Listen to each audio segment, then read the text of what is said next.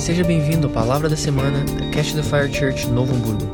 Para mais informações, acesse o nosso site www.ctfnovohamburgo.com ou nos siga nas nossas redes sociais, arroba. Que legal, que bom, que bom que vocês estão aqui. Espero que vocês tenham passado uma boa Páscoa em família. No fim de semana passado nós mudamos a nossa ceia, né? Acabamos realizando ela no fim de semana passado, é, para justamente aproveitar um momento de ceia com a Páscoa que tem absolutamente tudo a ver. E, e aí nós mudamos um pouquinho a nossa agenda. E, aqueles que passaram a Páscoa em família, nós passamos, aproveitamos para ficar com as crianças. É, as crianças sabem que Páscoa é a ressurreição de Cristo, mas elas querem saber a hora do chocolate, né? Elas querem saber a hora do chocolate. Minha pequenininha orava, agradecia pela ressurreição de Cristo. Mas a hora do chocolate tinha que vir, independente se Cristo ressuscitou ou não. Vamos comemorar os dois, o chocolate e Cristo, né? Vai eles, mas enfim, vamos ensinando. Uma hora eles eles aprendem, ou engordam, ou aprendem. Nós, por exemplo, continuamos engordando e até hoje a gente não aprendeu, né? A gente usa as crianças como desculpa para comer um chocolatinho. Levei o meu filho, meu filho de 9 anos, o Luca, no mercado, com toda aquela expectativa de ensinar as crianças a administrar bem os recursos, tentando compartilhar nossa infinita sabedoria e conhecimento sobre os assuntos atuais e a economia. Levei ele no sábado de Páscoa, né, o dia anterior ao domingo. E aí a gente passou indo, indo para o caixa, enfim, aqueles ovos lindos, gigantes e, e, e, caros também, né? E aí eu falei, Luca, dá uma olhada naquele ovo de chocolate, 84 reais. Ele disse, caro, né, pai? Disse, muito caro, muito caro. Te garanto que se nós vir aqui na segunda-feira vai estar 40. É por quê? Não, porque ninguém compra. Se ninguém comprar, que segunda-feira a gente vem comprar pela metade do preço. É mesmo, pai, é assim que funciona. Os pais têm que compartilhar esse conhecimento, né? Os filhos, eles precisam saber que é assim que funciona a economia. E eu sempre fico muito, muito feliz em poder contribuir com, com a próxima geração aí de, de economistas. Chegando no caixa, coloquei as coisas todas em cima. E quando eu estava colocando as coisas em cima, o dono do mercado passa nas minhas costas, ele me conhece e ele conversa, puxa conversa com o Luca. É, eu sei. É, eu sei. É isso, foi isso mesmo que aconteceu, o que vocês estão pensando. É, ele puxa a conversa com o Luca e pergunta: E aí, pai já comprou os ovos de Páscoa? Não, tio. Nós vamos vir segunda-feira aí que vai estar pela metade do preço.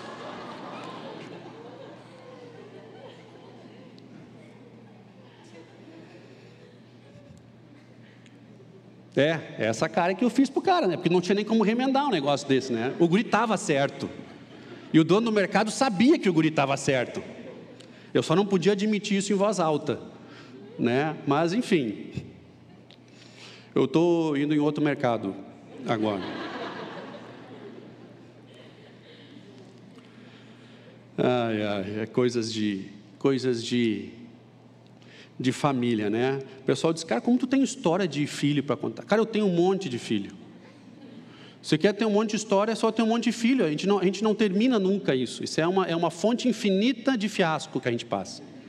Então, se vocês querem experimentar esse privilégio, é, é, é, é só é só produzir que, que é isso aí. Tá? É a garantia de risada o resto da vida. Eu acho que a gente fica velho e vai ficar lembrando dessas coisas, né? Lembra que não me fez passar fiasco. Muito bom. Eu sei que, que esse momento não é um momento muito fácil, né? A gente está passando como sociedade, não é um momento muito simples. É, nós tivemos, né, ainda feliz de poder estar juntos aqui, é, mas a gente sabe que não é um momento muito fácil. Muitos, muitos de nós perdemos pessoas queridas nesses últimos, nesse último mês, né? Pessoas às vezes mais próximas, pessoas da família ou pessoas muito conhecidas. Sei que não é fácil não. Inter perde Grenal, o que já não é muita novidade, mas também aconteceu para ajudar. Lamento aí. É que eu te vi, cara, eu vi o cadaval e deu aquela passada assim, né? É, mas não é novidade nenhuma, né, cara? Tu sabia que isso ia acontecer já, né? Mas não tem sido um momento muito fácil. né, nesse, nesse, nesse sábado, ontem, né, na verdade, acordei com uma notícia não muito boa, uma prima, na realidade, a prima mais velha, né, alguns conhecem, é, a Carmen, infelizmente partiu com o Senhor, era uma pastora, ali da cidade de, de Esteio, e, e partiu com o Senhor, 56 anos, se não me engano. Jovem, mas impacta é, ainda que a gente sabe que aqueles que partem com o Senhor, que dormem com o Senhor, estão melhor que nós, mas nunca é algo fácil, principalmente se as pessoas têm famílias, se as pessoas têm filhos, é, é sempre difícil. Casualmente aconteceu nesse mesmo dia que nós lembrávamos é, a partida de uma outra tia também da família, há 14 anos atrás, a tia Neida, que nos deixava e a gente né, partindo um outro membro da família, quando nós lembrávamos de uma outra tia querida que, que também partiu na mesma data.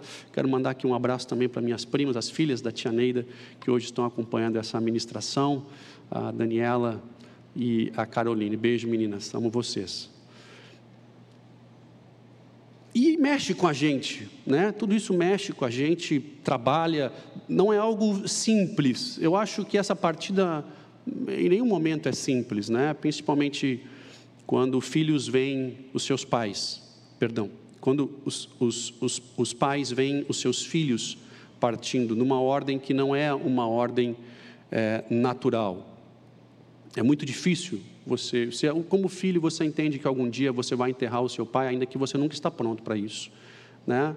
A minha avó faleceu aos 93 anos, se eu não estou enganado, e até hoje os filhos sentem a partida dela, porque independente da idade, é, pai, agora mais difícil é você sepultar um filho, se essa ordem ela realmente não, não fecha, eu não sei se algum dia nós vamos estar preparados, nós não estamos às vezes nem preparados para a partida daqueles mais idosos que já tiveram o seu período na terra. Nós, esse, esse, esse mês de março, começamos a auxiliar auxiliar, sim, um, um, amigo, pastor, pastor Arli, lá de uma igreja de Sapiranga. O nome da igreja que ele fundou há, há mais de uma década atrás chama Caminho de Vida. E ele, com 68 anos, já estava há, há dois ou três anos passando a igreja, tinha passado a igreja para o seu filho de 47, se eu não estou enganado. E já dois ele vinha é, cuidando da igreja, pastoreando, né? o filho pastoreando a igreja fundada pelo pai e ele também partiu nesse mês de março, fez agora 30 dias, e ele parte. E, e o pastor Arli não só perde o pastor da igreja, mas ele perde o seu filho. Muito difícil você assimilar tudo isso. E esse, e esse foi um pastor que nos encorajou muito no início aqui da Cat Tefari, comemoramos esse ano, perdão, esse mês, é, oito anos e lá atrás, ele foi usado por Deus para falar coisas que nós na época não enxergávamos. Ele nos encorajou de uma forma muito única. E aquelas palavras, porque nós vamos esquecer como o que pessoas nos disseram na vida, mas nós jamais vamos esquecer como elas nos fizeram sentir. Nós podemos esquecer exatamente as palavras, mas aquele sentimento, bom ou ruim, nós vamos sempre lembrar. Aquela, as palavras talvez não lembre mais, ou até uma ofensa, mas a dor da ofensa a gente sabe muito bem, assim como as palavras de encorajamento, talvez as exatas palavras eu não me lembro, mas como eu me senti naquele momento, isso fica sempre gravado na gente, e aquele encorajamento naquele momento para mim e para o Anderson foi fundamental. E nessa hora de dificuldade era, era a obrigação nossa ligar para ele, nós ligamos para ele e disse: Pastor, o senhor quer uma ajuda? o senhor quer uma ajuda? O que nós podemos fazer pelo senhor? Ele disse, cara, exatamente eu não sei, mas eu recebi agora, há poucos minutos atrás, uma profecia, uma palavra profética de uma irmã de, de fora, não é nem na nossa igreja, que me ligou logo cedo, dizendo, pastor, é, o senhor está angustiado? E ele disse, sim, eu estou angustiado. Na madrugada eu clamei por ajuda, porque eu não sei o que fazer. Eu clamei, Deus me ajuda. E ela disse, pastor, eu estou lhe procurando justamente por isso, porque Deus me, me disse que o senhor estava precisando de ajuda. E ele disse mais, ele disse que Deus vai visitar o senhor com, com, com honra, com provisão, é, e foi ministrando nesse sentido. As palavras exatas eu não me lembro. E ele me contou tudo isso e falando, e agora tu me liga.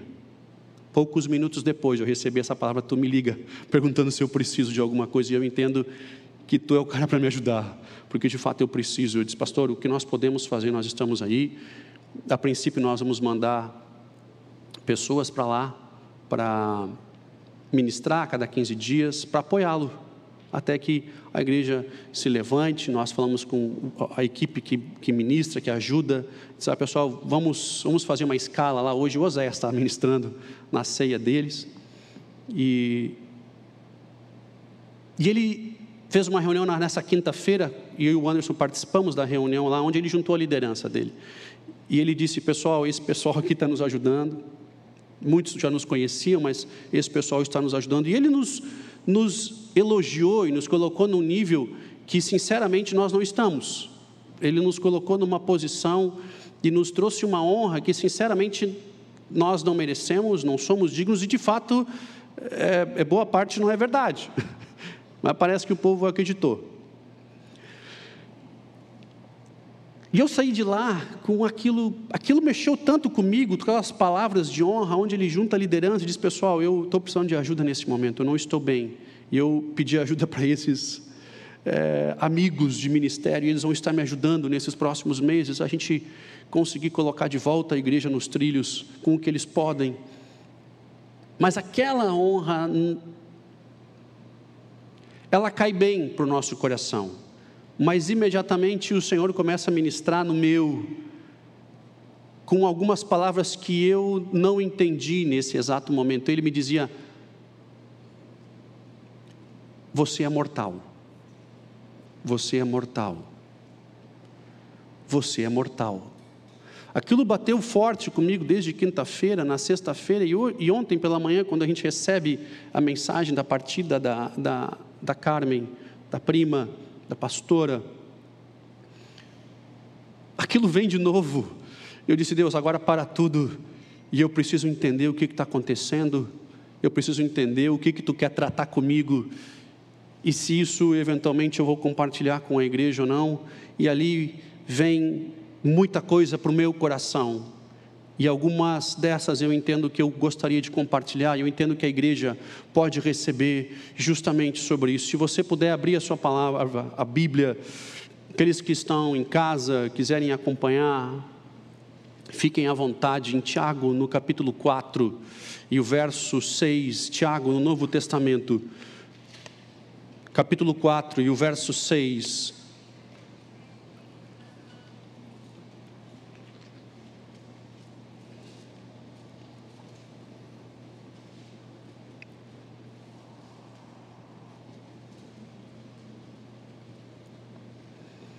Tiago 4, verso 6 e verso 7 diz o seguinte: Antes ele dá maior graça, portanto diz: Deus resiste aos soberbos, mas dá graça aos humildes. E o verso 7 diz: Sujeitai-vos, pois, a Deus e resisti ao diabo, e ele fugirá de vós. E ele fugirá de vós. Na Roma antiga, nos tempos de César, o grande imperador, aqueles generais que tinham as maiores conquistas, que alcançavam os maiores benefícios para o reino, que tinham as maiores vitórias, as grandes conquistas, eram honrados de forma única. Forma única. Tudo parava para ver os generais ou o general que, que liderou aquela vitória passar em, em carreata pública, recebendo as honras e recebendo aquelas coroas de, de folhas que eram jogadas, e eles recebiam honras e aplausos, e era festa, e era música, e César, lá no seu trono, assistia a tudo. E a honra era tão grande, era tão impressionante para esses que conquistavam, o benefício era tão impressionante. Mas uma coisa chama a atenção: que eles separavam um escravo para ir atrás desse general, com uma coroa de ouro, que não encostasse na sua cabeça, mas estava próximo da sua cabeça, que todos viam que aquela coroa pertencia a ele, mas não estava sobre a cabeça. E a função do escravo era sussurrar no ouvido do general que recebia toda aquela honra e toda aquela polpa: Memento mori. Memento mori. Os aplausos e as músicas, e ele sussurrava atrás, segurando a sua coroa, sem encostar na cabeça, dizendo: Memento mori. Que em português diz: Lembre-se que és mortal. Lembra-te que morres lembra-te que és mortal. Tudo aquilo não podia descer ao coração dele. Embora ele recebesse toda a honra, embora ele recebesse de forma digna tudo o que de fato lhe era devido ou digno, mas era constantemente lembrado a ele que ele era mortal. Por que exatamente podemos discutir por muito tempo, mas interessante que eles preparavam a honra ao mesmo tempo que eles deixavam claro para ele que ele era passageiro nessa terra. Paulo, quando quando ele é perguntado sobre os seus títulos, e ele, e ele fala muito bem lá em Filipenses, no capítulo, no capítulo 3, ele, ele, ele conta tudo o que ele é, e os títulos, e o que ele foi, e aonde ele aprendeu, e o, que ele, e o que ele conquistou, e o que ele sofreu, e o que ele passou, e as vitórias, e ele diz que no verso 8, tudo o que ele era e o que ele tinha conquistado, e eu vou ler para vocês, e na verdade tenho também por perda todas as coisas, pela excelência do conhecimento de Jesus Cristo, pelo Senhor, pelo qual sofri perda de todas as coisas, e considero como escória, em outras traduções, estrume, para que possa ganhar a Cristo. Tudo o que eu vivi nada mais é do que um adubo do que algo que pode até somar, mas que não é o principal. Eu considero tudo isso perda, tudo isso como uma adiçãozinha na minha vida, como um adubo, mas na realidade tudo isso eu deixo por amor a Cristo. Quando João Batista, que o seu ministério durou seis meses, seis meses, e eles perguntam para ele, João Batista, os seus discípulos, você viu que aquele que você batizou, Jesus, ele está fazendo mais sucesso que você? Você viu que aquele, isso acontece lá em, em João no capítulo 3 e o verso 30, você viu que aquele, na realidade, está indo mais longe do que você, está fazendo milagres, maravilhas, ele está sendo adorado, o povo está indo atrás dele. João Batista decreta aquela célebre frase: é necessário que ele cresça e que eu. Não tem nada de errado, pessoal, com o que está acontecendo. O que está acontecendo é necessário. É necessário que ele cresça e que eu diminua. Enquanto isso está acontecendo, não tem nada de errado.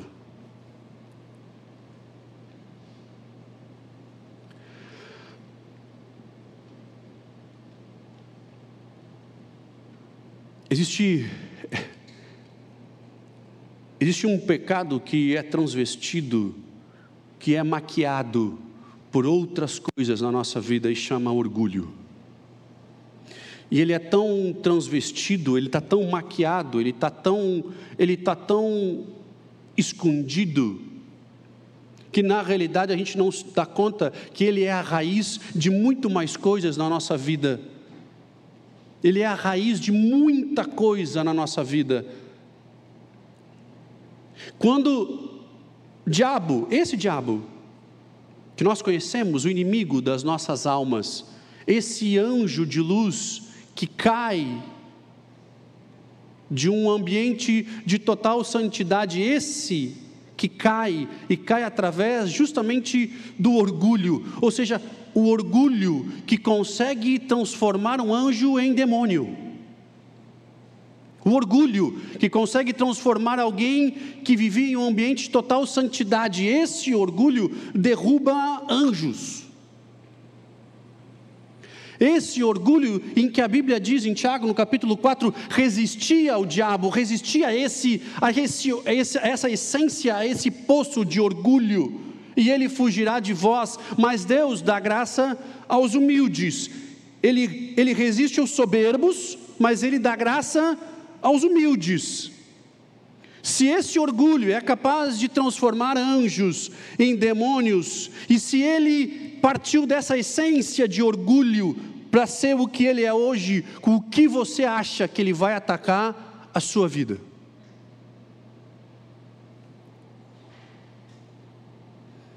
Se na essência ele é orgulho, se na essência ele é soberba, e se Deus resiste aos soberbos, eu quero dizer uma coisa: o orgulho nos impede de alcançar a graça de Deus. Se ele, se ele, se ele resiste aos soberbos, mas ele ele alcança, ele se aproxima dos humildes, eu estou entendendo que o meu orgulho me impede de alcançar a graça e de viver as coisas que Deus tem para mim. O orgulho é o que detona relacionamentos, o orgulho é o que acaba com matrimônios, o orgulho é o que destrói sociedades, o orgulho é que é que impede pessoas de terem um relacionamento com Deus. O orgulho tem matado muito mais os nossos sonhos e os nossos relacionamentos do que qualquer outra coisa.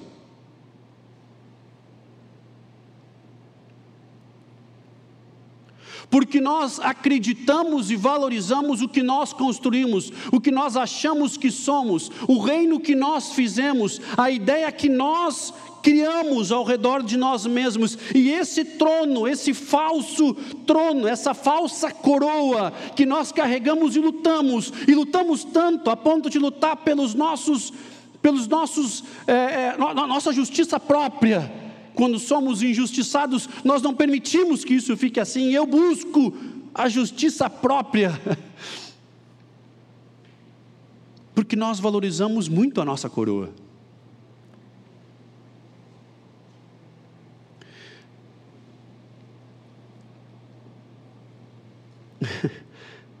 o que você faz? O que você faz quando pessoas te criticam? Como você reage quando pessoas te criticam? É um bom índice se você selecionar ou conseguisse criar um gráfico disso, você iria conseguir entender o quão orgulhoso você é. Como você reage às críticas que pessoas te fazem.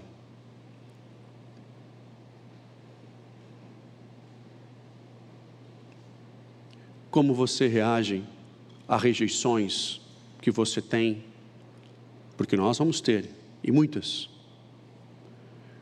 Qual é a sua posição frente a rejeições? Porque a humildade, ela é escondida naturalmente. O cara que é humilde, se você perguntar quem é humilde, o cara que de fato é humilde, ele ele, ele, ele, nem reconhece que ele é humilde, porque isso está escondido lá dentro dele. Agora, se eu perguntar quem é soberbo, a soberba quer se esconder, a humildade ela é escondida naturalmente. O orgulho, o orgulho é que nem bafo, é, só você acha que não tem, todo mundo ao redor sabe, com máscara dá uma enganada, mas é que nem bafo. O cara chega para você, está anotando? Ô, velho, que bafo é esse, cara? Vai escovar os dentes, vai comer uma bala, vai, vai no banheiro, sei lá, cara, tem algum problema? Não, não tenho nada, não, não tenho nada. O cara que, o cara que é humilde por natureza, ele, velho, desculpe, cara. Bah, me, cara, me desculpe. Bah, eu não, bah, não me dei conta, vou comer uma bala ali, vou escovar o dente, vou, bah, desculpe. Todo mundo sabe, todo mundo é afetado por isso. Mas o cara que tem, não aceita nem críticas, nem rejeições sobre isso.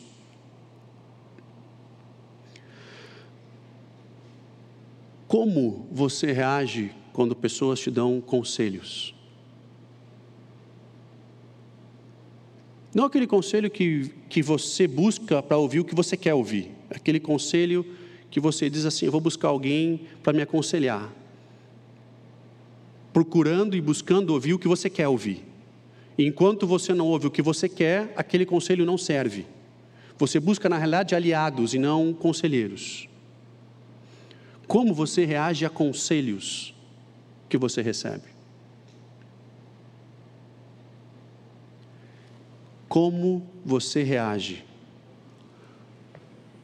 aos holofotes, aos aplausos, aos elogios? Como você reage aos aplausos?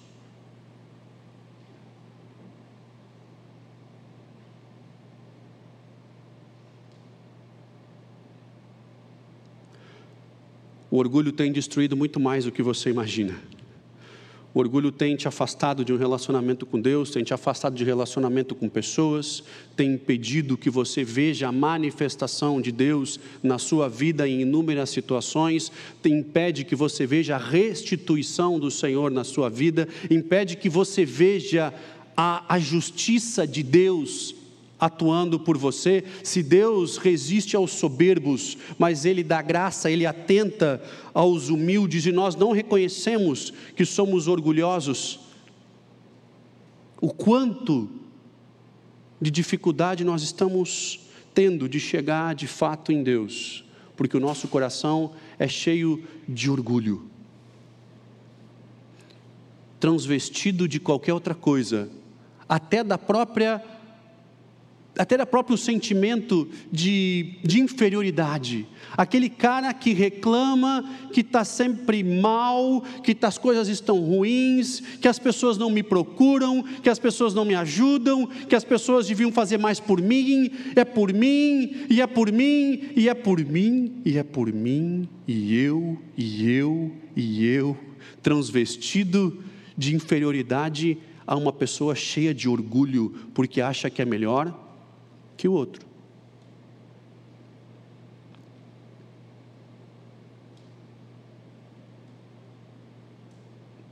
O quanto nós estamos perdendo de relacionamento com Deus é a grande pergunta.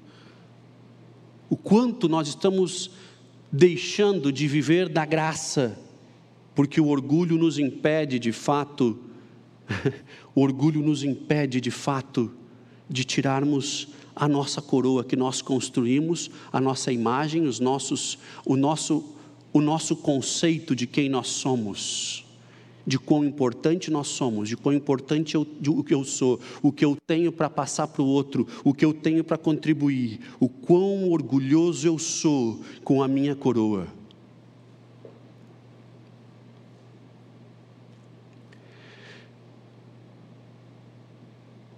Em Apocalipse, no capítulo 4, olha que loucura isso. Em Apocalipse, no capítulo 4, eu quero ler com você, se você me permitir, no, cap... no verso 10.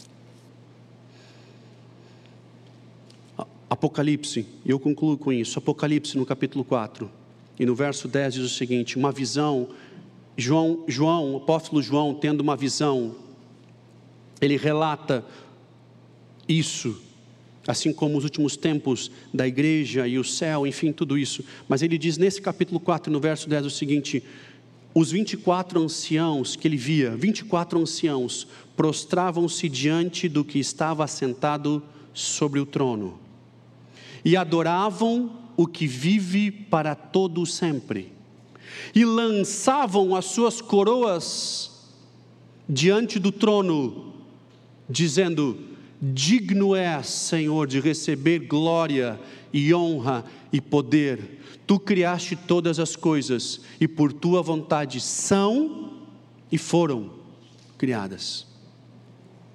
Nessa visão aqui, João via 24 anciãos na sala do trono. E os 24 anciãos, vestidos de branco, adoravam ao rei, e eles tinham nas suas cabeças coroas. E os 24 anciãos representam a igreja, as doze tribos no Velho Testamento e os doze discípulos do Novo, do Novo Testamento, a, a, a, igreja, o povo de Israel e o, e o povo da nova aliança, esses subindo e sendo recompensados pelo sacrifício aqui na terra com coroas, a Bíblia nos diz isso, e nós seremos coroados com Ele. E ele, e eles, e João via aqui os anciãos, o povo, a igreja, aqueles que o amaram, aqueles que o serviram, aqueles que, que de fato pagaram o preço, esses que viveram por ele, para ele, reconhecendo como Senhor, Salvador, enfim, esse povo, o povo que se chama pelo meu nome, esse povo reunido junto com o Pai recebendo a coroa, dignos de receber a coroa, porque de fato chegaram lá, dignos de receber a coroa, porque de fato se fizeram dignos, pagaram o preço e ali recebem o que a eles lhe é permitido, o que a eles lhe é escrito, com exceção de um momento. O momento em que entra o rei, e na presença do rei eles tiram a sua coroa a recompensa, eles tiram a recompensa por terem chegado lá, porque na presença dele o mais importante não é a coroa. Porque na presença dele o mais importante não é a recompensa, porque na presença dele o que serve e o que basta chama presença.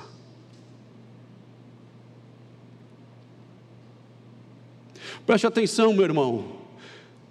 O orgulho tem destruído igrejas, tem destruído relacionamentos, tem destruído, sim, ministérios, empresas, famílias. O orgulho tem destruído. Nós não nascemos para reter a glória de Deus, nós nascemos para refleti-la. Nós não nascemos para guardar o que não nos pertence, o que nos interessa e o que nos basta é a Sua presença. Por isso que títulos, por isso que, que, que histórias, por isso que, que currículos são jogados na Sua presença, porque nesse momento, e especialmente no momento em que nós vivemos, aonde não importam níveis sociais, aonde não importa dinheiro, aonde não importa cultura, pessoas estão partindo de forma igual, porque o que importa é a Sua presença. Nunca foi tão claro e tão límpido esse conceito de que, de fato, na nossa vida, o que importa é a Sua presença. E o orgulho tem nos impedido de justamente encontrá-la, de justamente vivê-la, porque nós estamos segurando as nossas coroas nessa terra. Se no céu as coroas são colocadas aos pés dele, que motivo nos faz segurar as nossas nesses poucos dias que vivemos nessa terra?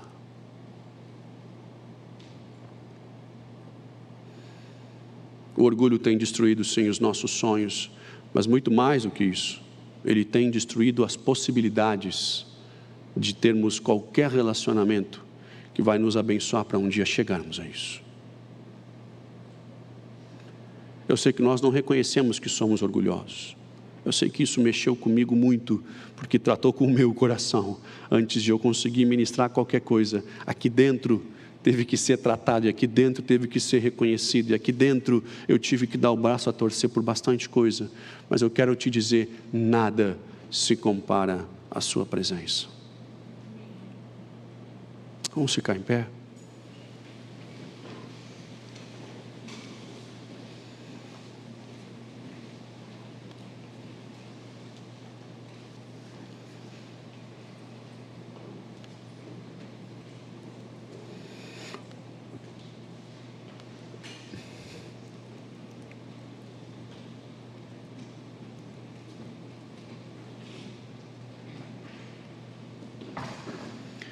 Memento more.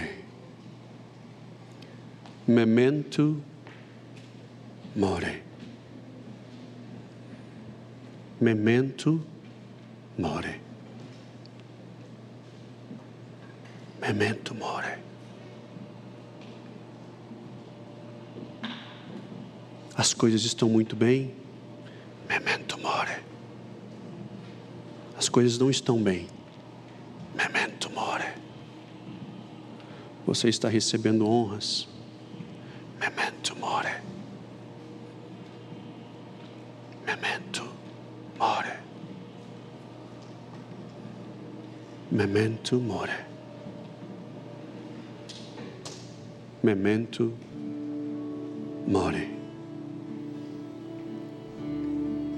Nós não nascemos para ter glória alguma. Você não foi criado para reter nenhuma glória.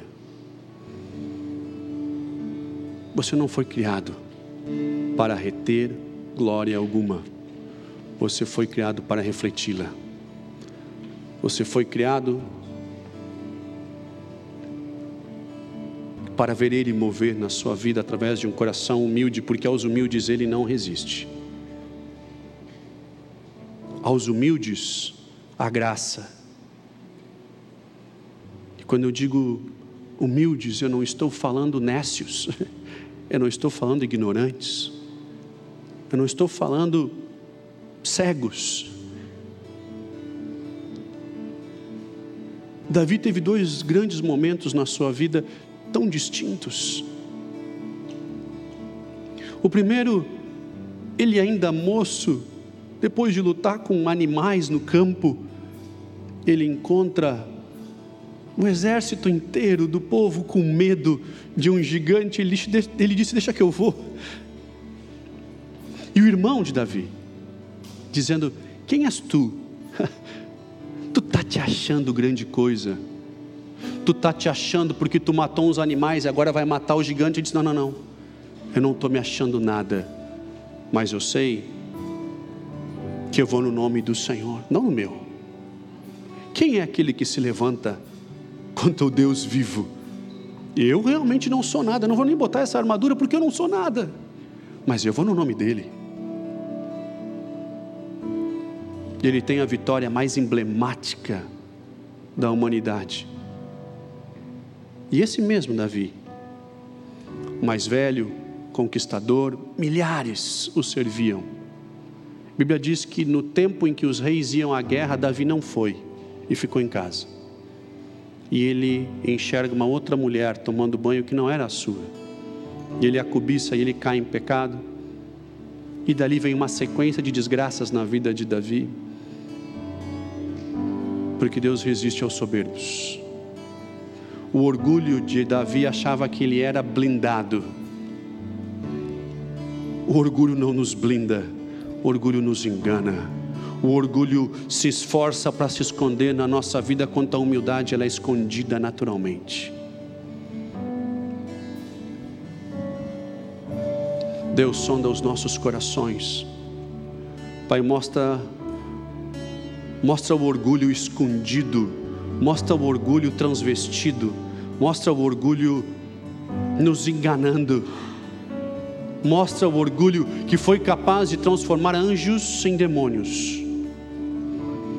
O orgulho, o orgulho que entra no coração de um jovem pastor de ovelhas e o que o transforma de o maior rei da história para um homem que trouxe maldição para sua geração.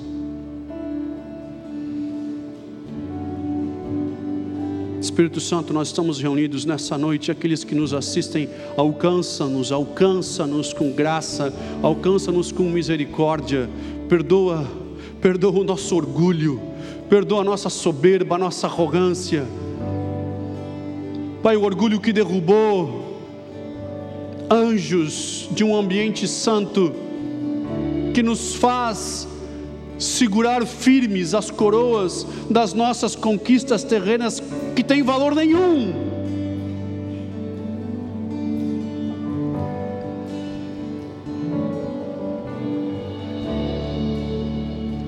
Convém que tu cresças e que eu diminua.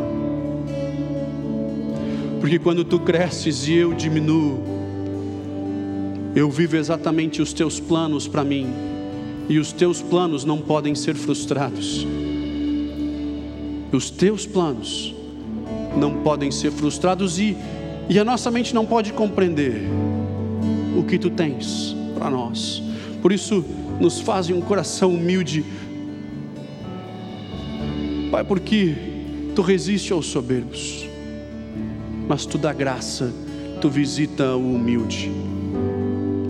Espírito Santo, que esse orgulho que tem nos impedido de buscar ajuda, de ouvir conselhos, de receber críticas, de receber elogios, esse orgulho que tem nos afastado de relacionamentos, tem nos impedido de viver família, nos impedido de, de, de, prosseguir em trabalhos, em projetos, que esse orgulho que tem destruído ministérios, tem destruído líderes, chamados, que esse orgulho caia, papai,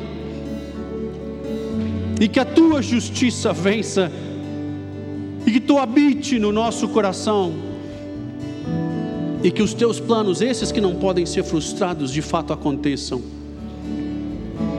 Em nome de Jesus, Espírito Santo, nos visita com graça nessa noite, em nome de Jesus.